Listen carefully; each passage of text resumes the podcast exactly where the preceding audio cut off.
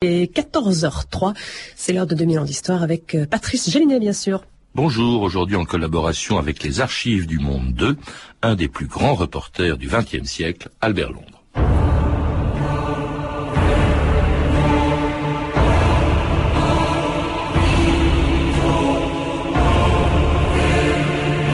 Notre rôle n'est pas d'être pour ou contre, il est de porter le fer dans la plaie.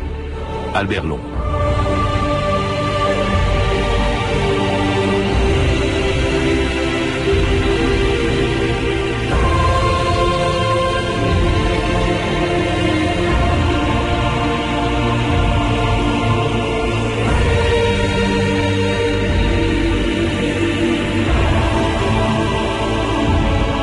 Ans d'histoire.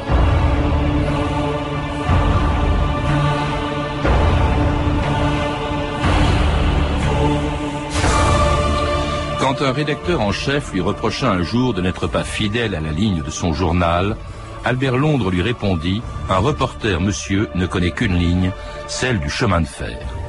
Des chemins de fer ou des bateaux, Albert Londres en aura pris beaucoup, de Shanghai à Buenos Aires, de la Corne de l'Afrique en Guyane, en passant par la route du Tour de France, en 18 ans et 52 voyages, cet inventeur du grand reportage a fait plusieurs fois le tour du monde. Il a vu, décrit et dénoncé toutes les injustices et les violences de son siècle. Les horreurs de la Première Guerre mondiale, la révolution russe, la colonisation en Afrique, la traite des Blanches en Argentine, mais aussi dans le plus célèbre de ses reportages, la condition des bagnards en Guyane. Je ne suis qu'un journaliste venu faire une enquête. Ce qui se passe ici ne va intéresser personne, monsieur. Nous verrons. Alors, combien d'articles Je ne sais pas, mais j'ai un angle. En fait, j'aimerais surtout m'intéresser aux conditions de vie des bagnards. Les hommes qu'on nous confie sont dangereux et nous les tenons uniquement par la peur des sanctions. La punition est une chose, la dégradation de l'être humain en est une autre. Je ne vois pas pourquoi ajouter l'humiliation au châtiment. Qu'est-ce que vous insinuez Messieurs, je vous prie, Mettons les choses au point. Monsieur Londres a l'autorisation du ministère. Il se rendra où il voudra quand il voudra. Sentier, vous lui servirez de guide.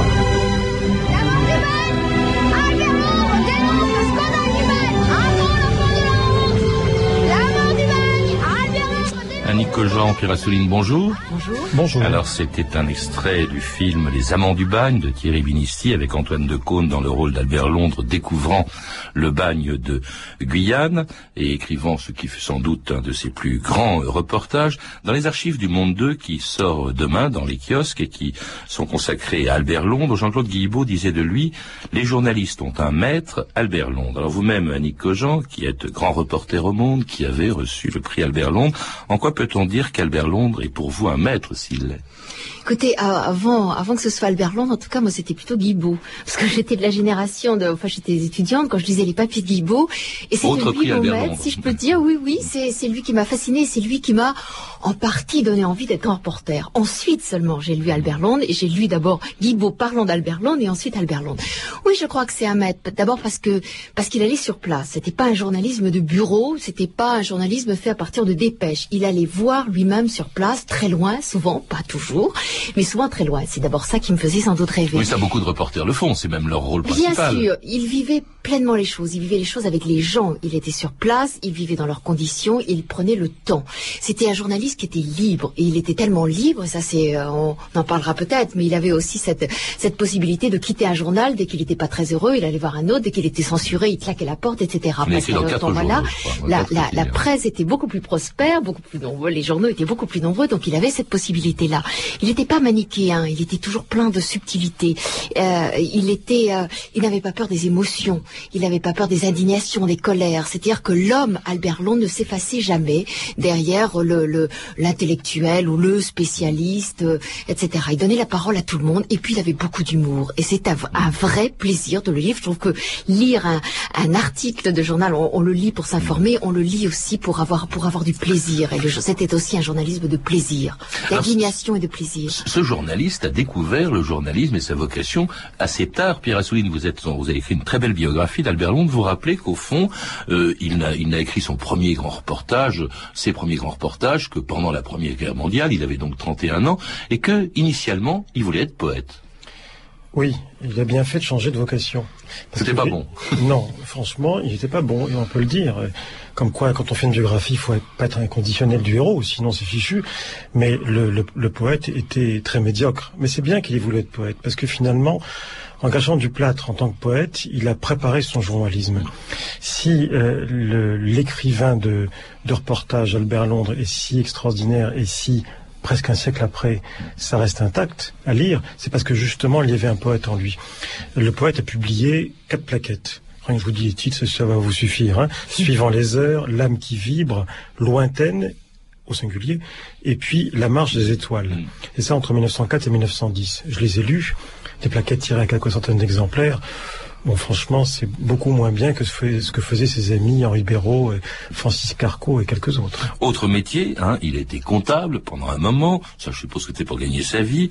Les premiers articles en 1906, il les écrit en tant que journaliste parlementaire et c'est la guerre, au fond, qui va lui faire découvrir le, grand reportage. Il assiste à la bataille des Dardanelles. Il y a d'ailleurs, il y a d'ailleurs dans Le Monde 2 un extrait du, reportage qu'il fait aux Dardanelles. C'est un de ses tout premiers reportages, sinon le premier. Ce qui est amusant, c'est que aux Dardanelles, comme dans tous ses autres reportages, on a l'impression qu'il s'intéresse moins aux événements auxquels il assiste. Là, nous sommes dans la Première Guerre mondiale, une des grandes batailles de la Première Guerre mondiale qu'aux hommes hein, euh, qu'il voit à côté et qu'à leurs conditions. C'est ça, au fond, Annick Cogent, tout le secret d'Albert Londres. Oui, je crois, et je pense que le, journalisme et la, base du reportage, c'est ça, c'est s'intéresser aux gens, c'est vivre avec les gens et c'est les raconter, d'abord les écouter. Et c'est comme ça que euh, qu'on est le plus à même, d'ailleurs, de à la fois de décrire bien sûr les événements, mais de comprendre aussi l'histoire. C'est pas c'est pas en l'expliquant par des mécanismes ou avec les idéologies euh, ou de, de, des classifications qu'on peut faire effectivement lorsque l'on reste au journal, c'est en écoutant. Et je crois que beaucoup de gens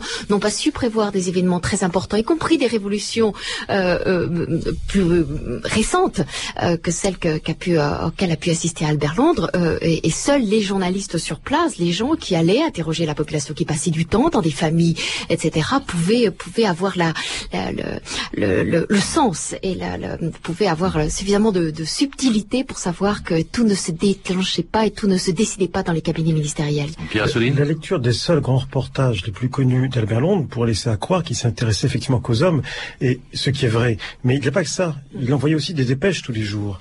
Et ces dépêches ont été publiées. Évidemment, elles sont beaucoup, moins agréables à lire. Et c'est vraiment de l'AFP. Et là, on est au cœur de l'événement, c'est-à-dire des tractations diplomatiques et autres. Et là, ce sont des dépêches de 10-12 lignes, très sèches, sans aucune littérature ni aucun lyrisme qu'il faisait parce que c'est ce qu'on lui demandait aussi. Mais le vrai Albert Londres, bien entendu, il est ailleurs. Ce n'est pas un agencier. Annie Cogent évoque euh, les révolutions, tout de suite après la Première Guerre mondiale, il couvre, comme on dit dans le jargon journalistique, il couvre une révolution, la révolution de 17, il est sur place comme beaucoup d'autres journalistes. Alors contrairement à beaucoup d'autres grands reporters ou journalistes qui sont fascinés par la révolution russe, qui voient, euh, qui voient des lendemains qui chantent, lui, il est très lucide. Nous sommes en 1920, il est en 1920 au début de la révolution, et il dit ce n'est pas une république que Lénine est venu installer en Russie, c'est une dictature. À l'époque, on le sait peut-être aujourd'hui, à l'époque, personne n'écrivait ça. Mais justement, il n'avait pas hier. Et c'est ça qui est fascinant chez Albert Londres. À chaque fois, il ne part pas avec des, des, choses très, un cadre précis en tête. Il est, il est ouvert à, à tout ce qu'il voit. Et je pense que c'est, moi en tout cas, c'est ça qui me fascine, parce qu'à chaque fois, c'est cette extrême liberté dont il fait preuve, à la fois dans le ton, mais effectivement dans ses observations et, et, et dans le choix de ses interlocuteurs. C'est un indépendant un indépendant absolu d'esprit. Alors ça le valut bien des problèmes parce il n'est pas de gauche. Hein, il n'est pas de gauche, mais, en même temps, il n'est pas de droite. Il est, il est londonien. si je peux dire. c'est, non, c'est vrai. C'était pas voter pour moi, pas du tout. Mais c'est un indépendant. Il aime, il, aime dire ce qu'il pense. il l'écrit et, et surtout, il n'est d'aucun parti. Il est rare fois on a voulu l'emmerder dans un parti, il a quitté le journal. Alors justement, il est indépendant, y compris vis-à-vis de la direction de son journal, car quand il est en Russie, il travaille pour l'Excelsior, dont il démissionne parce qu'il refuse la censure de son directeur, et c'est pour un autre journal, Le Petit Parisien, qu'Albert Londres se rend en Guyane pour y découvrir le bagne en 1923. Actuellement, les condamnés aux travaux forcés sont réunis à l'île de Ré, chaque année, un départ a lieu pour la Guyane et les îles du Salut, qui, depuis 1852, ont été désignés comme lieu de transportation. Les condamnés sont embarqués à bord du cargo La Martinière, spécialement aménagé pour leur transport. Après plus d'un mois de voyage, le navire arrive en vue du phare des enfants perdus, qui signale les côtes guyanaises et les trois îles du Salut. C'est en Guyane que se trouve le pénitencier et les principaux camps de forçat. Ans que l'on est à Cayenne, on a fait le tour du malheur. Le pont est devenu voleur et le loup s'est changé en hyène. Le vieux bagnard est sans ressort, sans honte, il vivra dans sa honte. Il fait la paix avec le sort, la bête est morte. Il a son corps, la belle. France Inter, 2000 ans d'histoire aujourd'hui, Albert Londres et cette chanson, La Belle, chantée par Lucienne Boyer et dont l'auteur n'est autre que Albert Londres. Il l'a chantée après son, son voyage en, Guyane. La Belle, ça veut dire, bien sûr, pour les forçats, ça veut dire l'évasion. Euh, et, ce voyage a été pour lui une révélation. Il est scandalisé par le bagne, Pierre Assouline. Ça a été sa grande aventure. Moi, je pense qu'il est né au bagne en quelque sorte. Il est né une première fois euh, pendant le bombardement de la cathédrale de Reims, qui est son premier reportage quand il était tout jeune. Mais surtout, sa vocation de Don Quichotte, c'est comme ça qu'il l'est connu, de redresseur de tort. Elle est née au bagne parce qu'il a, il a vu l'injustice de plein fouet. Et ça a été le début d'une série de reportages qui ont tous un point commun, c'est l'enfermement. Parce que l'enfermement dans les prisons en France, mais aussi l'enfermement dans les asiles d'aliénés, et ça c'est quelque chose qu'on retrouve ce huis clos et cette injustice. Ce qu'il faut quand même dire tout de suite, ce n'est pas un gauchiste, ce n'est pas un révolutionnaire, ce n'est pas un subversif, c'est un, un, bourgeois. Hein. Mais euh, de même que Gide euh, ne dénonçait pas le colonialisme dans, dans ses articles sur le, le, le, le Congo, eh bien, euh, Londres la même chose. Quand il dénonce le chemin de fer Congo-Océan, en Afrique, il dénonce les abus de ce chemin de fer, mais pas le principe même. Et sur le bagne, il ne dit pas qu'il ne faut pas punir les forçats. Il dit qu'il y a des abus et que ces abus conduisent, euh, sont, ces abus sont criminels et font de l'État un criminel. Mais il ne veut pas la suppression. Qui, qui interviendra plus tard. On dit que Albert Lond est pour quelque chose, mais c'est vrai qu'il n'est pas pour la suppression. Alors, vous, vous évoquiez l'enfermement. Qu'est-ce qu'il va chercher et qu'est-ce qu'il va trouver en Guyane? C'est l'enfermement des bagnards. Et l'année suivante, il va à Biribi. Alors là, c'est un autre enfermement. C'est le plus célèbre, c'est en Tunisie, le plus célèbre camp disciplinaire de l'armée française. Euh, et là, il est scandalisé par la condition des détenus, mais assez indulgent. Au fond, c'est un peu ce que vous disiez à l'instant, euh, Pierre Assouline, assez indulgent euh, pour ceux qui euh, les détiennent. Je, le cite, c'est c'est un extrait qui est également qu'on trouve dans Le Monde 2. Les actes cruels qui marquent la carrière de beaucoup de sergents surveillants sont moins le résultat d'une décision de l'esprit que la conséquence naturelle d'une brutalité qui se croit des droits et se donne des devoirs. Ces gens ne croient pas mal faire. Et là, il parle de ceux qui les détiennent. Au fond, il y a assez indulgence, c'est assez étonnant. Défend. Non, parce qu'il fait partie du système. Il faut pas oublier que, d'abord, ce qu'il est, d'une part, je veux dire, sa, forme. Il faut pas oublier son éducation politique, si je puis dire, et intellectuelle. Hein. Il vient de Lyon. Il, n'a, il, il ne vient pas du tout d'une tradition ni révolutionnaire ni anarchiste. Il n'a pas du tout été nourri à ce lait-là. Il, lui, vient de la poésie, il ne faut pas oublier. C'est la, c'est la bande d'Henri Béraud, d'Edouard Elsé, de tous ces grands reporters que Kessel rejoindra. Et comme on connaît mieux Kessel Calberland, on voit un petit peu de, de, d'où il vient. Mais surtout, il ne faut pas oublier non plus qu'il travaille pour des journaux qui sont des journaux de la grande bourgeoisie. Mmh, mmh. Nico Jean là-dessus, donc justement sur cette euh, indignation, enfin cette, cette, cette façon de s'intéresser plus à la condition humaine, aux injustices qu'au système. Moi, ce qui m'intéresse précisément, c'est qu'il ne soit pas manichéen. Voilà, il n'arrive pas avec un cadre, il n'arrive pas pour, de, pas pour défendre les, les, les, bons contre, contre les méchants. Et, et quand on voyage et quand on fait n'importe quel reportage d'ailleurs, on se rend compte que c'est toujours plus compliqué que ça. Voilà, je dis une banalité, mais quand on essaie de décrire, on est, on est confronté à ça à chaque fois, à chaque reportage. On peut pas, on n'est pas là pour euh, pour se placer immédiatement dans un camp. Si on veut raconter la réalité, c'est d'essayer de comprendre les, les deux aspects. Effectivement, on travaille dans dans un cadre. Donc, euh, je trouve que c'est euh, tout le talent d'Albert Londres, c'est précisément cette cette subtilité. Il est le contraire de ces grands reporters justement manichéens, comme vous disiez, et très engagés idéologiquement, qui viendront ensuite, qui sont Wilfred Burchett, par exemple, Roger Pic en France, ou euh, tout à coup j'ai oublié celui de Reds qui a joué Warren Beatty au cinéma. John Reed. John Reed, qui est un grand reporter, mais extrêmement engagé. Lui, donc c'est tout à fait différent. Il est enterré sur la place rouge. Et pour cause. Alors après les forçats de Guyane et de Biribi, eh bien Albert Londres va s'intéresser à d'autres forçats, les forçats de la route, également en 1924. J'ai été correspondant de guerre. Les tranchées, les Dardanelles, j'ai vu trop de sang. Monsieur Londres, moi si j'étais journaliste, je crois que je m'intéresserais au sport. C'est un beau sujet. J'ai justement en projet une série d'articles sur le Tour de France. Ah, la petite reine. Isor, le galibier, ça fait rêver ici, on ne risque pas de pédaler, je vous assure. Mardi matin est donné le départ de la plus extraordinaire course cycliste du monde, le Tour de France. Pendant 26 jours, la France sportive sera tenue en haleine par les péripéties de l'épreuve aux 100 visages, aux 1000 incidents, aux 1000 décors.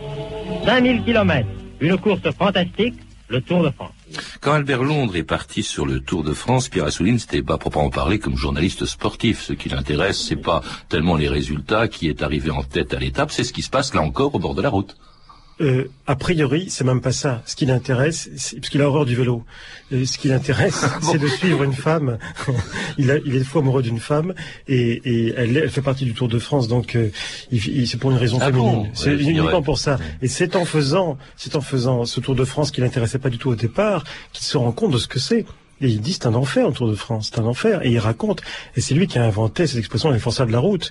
Mais a priori, le vélo, il s'en fiche. Ouais. Mais ça va rester. D'ailleurs, C'est la seule fois de sa vie qu'il couvre un événement sportif. Il là, encore, en fait, ce qui l'intéresse aussi, c'est la souffrance des hommes, Ah oui. la, la souffrance des femmes aussi. Il part à Buenos Aires, et là, qu'est-ce qu'il découvre La prostitution, la traite des blanches hein, sur les trottoirs de Buenos Aires. C'est toujours la souffrance, la douleur, l'enfermement. Et qu'est-ce qu'il y a derrière de tout ça? C'est l'injustice. Et ça, ça c'est quand même très fort. Il faut parler aussi, on n'a pas le temps, mais le Juif errant est arrivé, qui est un extraordinaire reportage sur la situation en Palestine. Il a pris des gens, des Juifs, dans un ghetto pouilleux euh, en Pologne, et il les a suivis. Il est resté avec eux dans les bateaux jusqu'à l'arrivée en Palestine. Qui ferait ça aujourd'hui?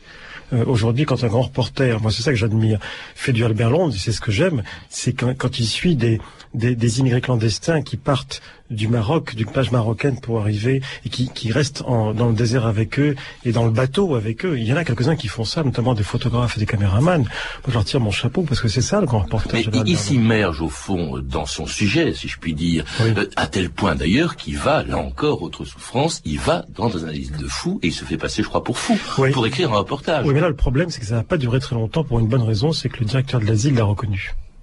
Parce qu'Albert Londres commence à être très connu. Faut pas oublier que c'est lui qui fait monter le, le tirage des journaux. Hein. À l'époque, quand les, les, les, les crieurs sur les boulevards euh, crient le, le, le nouveau reportage d'Albert Londres, le, le- journal double ses ventes. Heureuse époque où ça, pou- où ça pouvait exister. C'est fini ça. Bon, ben donc il commence à être très connu. Et il a été reconnu. Donc il peut pas faire ce qu'avait fait dans un fameux film de Samuel Fuller, Choc Corridor, ce reporter qui reste plusieurs mois pour interviewer un criminel. Euh, ça, c'est fini. Donc ce reportage-là sera formidable, mais un peu avorté. Mais il y en aura d'autres. La Chine en folie est aussi un reportage hallucinant. Il faut bien dire qu'on n'ose plus écrire comme ça. C'est d'une drôlerie, Albert Londres. Oui, c'est de l'humour, c'est ce que disait tout à drôlerie. l'heure Annick Cogent. Oui. moi, D'abord, c'est très très bien écrit. En quatre phrases, il vous décrit une situation. C'est l'équivalent dans le reportage de Simon en littérature. Hein, une, une page de Simon, vous, vous savez tout. Là, c'est pareil, mais surtout, il y a un humour, une ironie qu'on ne trouve plus aujourd'hui. Et puis il y a des dialogues, enfin c'est extraordinairement vivant, enfin c'est même des, des petits morceaux de vie Ouais. euh, entendus et, et, et notés comme ça qui sont formidables. Et effectivement, on, on a beaucoup de mal. D'abord, les, les journalistes maintenant ont des problèmes de place. On nous demande de faire des articles toujours plus courts, donc c'est très compliqué de fait. Euh, les dialogues, moi j'adore faire des dialogues, mettre des dialogues. Je pense que ça restitue la vie de façon extraordinaire, en, en- justement parce qu'on est, on, on- fait l'écrit, on on n'a que ça nous, hein, on n'a que des mots. Et je pense que des bouts de dialogue de temps en temps, ça reconstitue la vie, c'est c'est formidable. Et ben c'est régulièrement ce qui est coupé dans les dans les reportages et, et c'est toute la de la- l'en- l'envie que qu'ont les journalistes quand ils relisent Albert Londres effectivement. C'est à la fois le, le temps qu'il avait pour faire les reportages, on n'a plus ce temps-là, euh, le, le- la place qu'il avait parce qu'on nous demande de faire de plus en plus court et que c'est vrai que la couleur est, est, est reléguée euh, très souvent malheureusement dans, Le dans les luxe. petits encadrés. Le luxe extraordinaire d'Albert Londres, c'est le temps. Vous l'avez dit, Annie, tout à l'heure. Il a le temps, mais c'est l'époque où on peut prendre le temps. Il y a un grand reportage dont on n'a pas parlé, c'est celui qu'il fait en Afrique. Et là, il découvre le colonialisme. Il le dénonce pas, hein, assez curieusement, il écrit « Il faut marier la France avec ses colonies, alors tout changera ». Mais ce qu'il veut, euh, donc il parle pas de divorce, il parle pas d'indépendance. De ce point de vue-là, il n'est pas, il est pas visionnaire. Mais en revanche, il dénonce, et ça, ça a été encore plus efficace. Il dénonce la façon dont sont traités les colonisés, Pierre Assouline. Il ose dénoncer donc la façon dont Ce les, qui, Noirs sont exploités. Mais je veux dire qu'il faut, faut quand même voir ce qu'il raconte, notamment la construction du chemin de fer Congo-Océan. Il dit on met des Noirs pratiquement euh, sous des bâtons de dynamite pour faire avancer le, le chemin de fer. Et il dit voilà pour faire tant de kilomètres, on sacrifie tant de milliers de Noirs. C'est quand même inouï.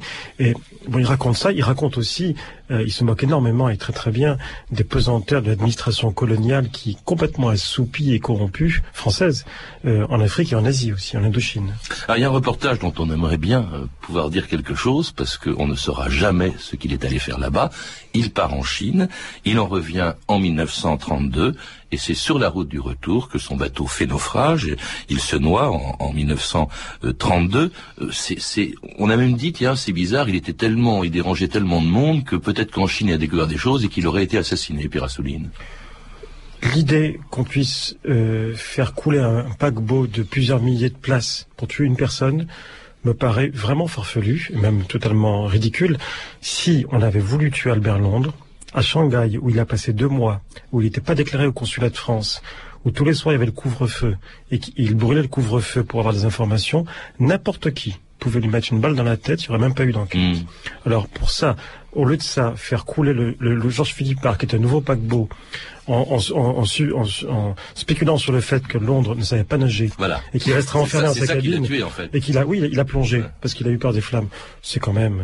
euh, Non, je pense pas qu'il ait assassiné là. Alors c'était en 1932, trois ans avant la création par sa fille Florise d'un prix qui, dont rêvent tous les journalistes, le prix Albert Londres que vous avez vous-même reçu en 1996, Annick Cogent, et qu'avait reçu bien avant vous Yves Courrière en 1966, évoquant à l'époque l'évolution du métier de journaliste depuis Albert Londres.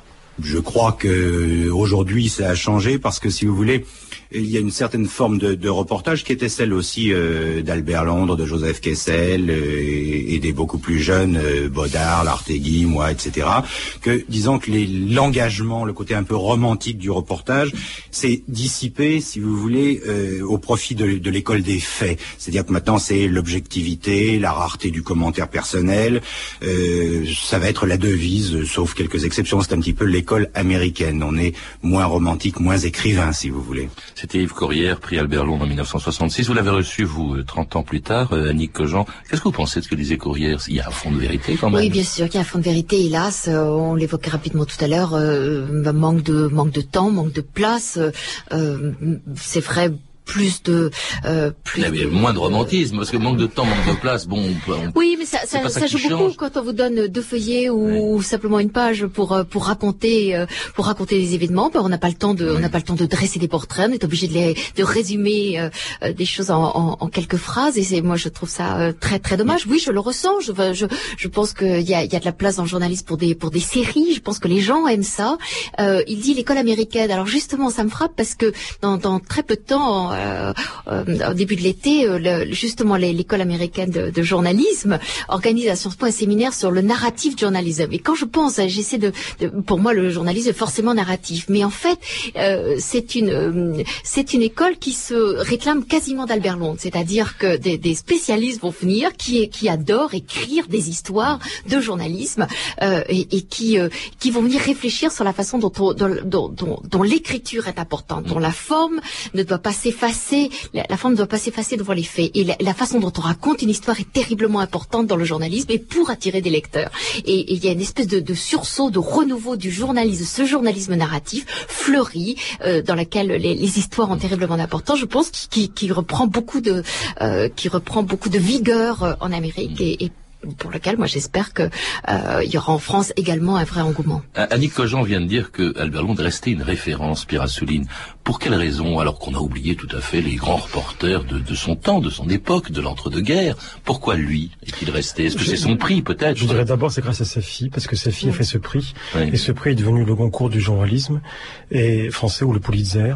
Et donc ça, ça marque, ça a beaucoup marqué les gens, et ça a beaucoup servi. Et ensuite, euh, la plupart de ses livres ont été réédités en poche depuis 25 ans à peu près, et donc ils sont, ils se passent de main en main. Les gens le lisent. Mais est-ce qu'ils sont, jeunes sont encore actuels? Je veux dire, est-ce que c'est pas un peu démodé? Ah non, écoutez, moi Non, je vous pose la question innocemment. Non. Je, Ah non, moi, je je, que chaque fois non. que, mais- que je rencontre un, un jeune qui veut faire du journalisme ou du reportage, je lui dis commencez par lire Albert Londres et, et, et- et parlons-en après.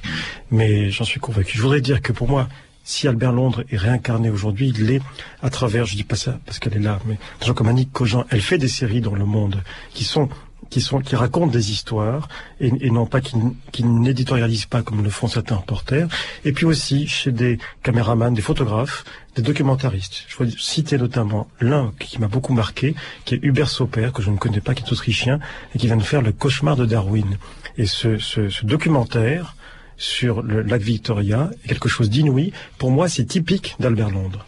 Donc il reste encore des Albert Londres, Annick Cogent. Vous-même, hein, vient de dire à Pierre. Écoutez, c'est- gentil de dire ça, mais c'est vrai qu'on, on- lorsqu'on a en plus le- reçu le prix, c'est vrai qu'on se sent un, un devoir à la fois de, sans doute de mémoire d'Albert Londres, mais une espèce de, de fidélité, une forme de journaliste qu'on a très envie de défendre, en effet. Merci Annick Cogent, merci Pierre Assouline. Pierre Assouline, je rappelle que vous êtes l'auteur de la biographie euh, d'Albert Londres. Albert Londres, vie et mort d'un grand reporter, publié aux éditions Ballant, et qui a été, je crois, qui vient d'être réédité chez Folio. Vous êtes également l'auteur du roman Lutetia. Alors là, c'est pas la peine de lui faire, d'en faire la publicité. Il, a été très remarqué et publié aux éditions Gallimard. À lire également le magazine Le Monde 2, qui sort demain et euh, demain vendredi, et dont le dossier Les Archives du Monde est consacré cette semaine à Albert Londres. Et à lire enfin, bien sûr, vous le disiez, euh, les récits et grands reportages d'Albert Londres, aussi bien chez Arléa, Le Serpent à Plume, Omnibus ou encore chez 10-18. Vous avez pu entendre des extraits du téléfilm Les Amants du Ban de Thierry Binisti avec Antoine Decaune dans le rôle d'Albert Londres, un téléfilm récemment diffusé sur France 2. Ces références sont disponibles au 32 30, 34 centimes la minute ou sur franceinter.com. C'était 2000 ans d'histoire. Merci à Armel M, Claire Destacan, Claire Tesser, Cédric Joseph Julien et Gilles Davidas pour la réalisation.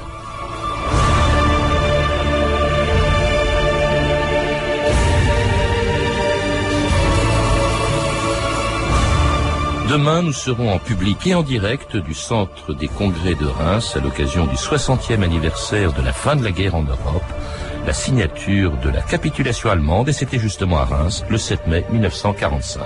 Il est 14h30 sur France Inter, l'heure de retrouver Eric Oswald. Bonjour Merci. Eric. Bonjour Patrice et